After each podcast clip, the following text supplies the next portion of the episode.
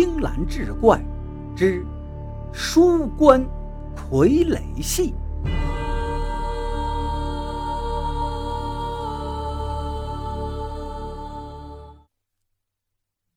书接上回，鲁天赐这才明白，为什么这个人对这副棺材这么感兴趣。原来，这位就是木匠皇帝。老百姓们都知道。这位万岁爷爱木匠活胜过爱江山美人。虽然时局动荡，明熹宗却是不务正业，不听先贤教诲去祖法尧舜、宪章文武，而是对木匠活有着浓厚的兴趣，整天与奔凿斧锯打交道，只知道制作木器、盖小阁楼。把国家大事统统的抛诸脑后。不过，这明熹宗可不仅仅是贪玩，他自幼就有着木匠天分，娴熟的制作技巧，令一般的能工巧匠也是望尘莫及。据见过皇上作品的官员们说，凡是他所见过的木器用具、楼台亭榭，他都能够做出来。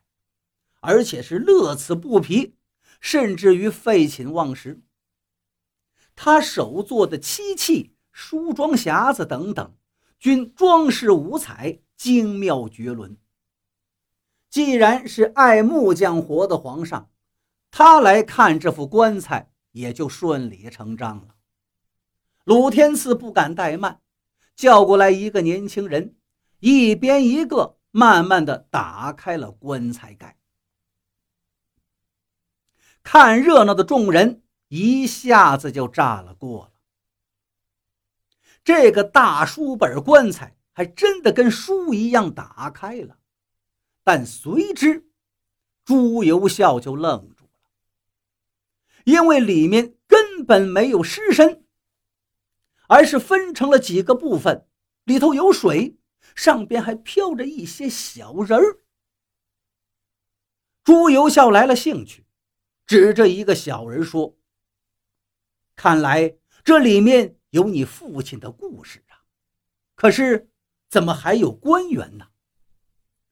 鲁天赐回道：“万岁，家父的故事离不开我们的父母官秦大人。”一旁的秦世文一听就是一惊啊，等他也走上前一看，冷汗就下来。他指着鲁天赐对朱由校说道：“万岁，这个刁民侮辱朝廷命官，待我将他抓进大牢。”朱由校把眼一瞪：“放肆！退下！”秦世文只好唯唯诺诺退到一边。朱由校又转向鲁天赐道：“你讲讲，这是个怎样的故事？”鲁天赐说道：“我需要一个帮手，一边演着，一边才能跟您讲明白。”见朱由校点头应允，鲁天赐冲人群中一招手，走出来了一个年轻人，跟皇上见过礼之后，站到了棺材前，用手一摁其中一个小人儿，那小人儿竟然说话。给万岁请安，万岁万岁万万岁！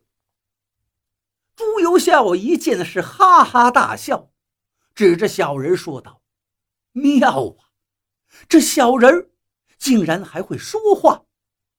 小子，你的手艺比朕还好啊！开始讲你的故事吧。”鲁天赐这才眼含热泪。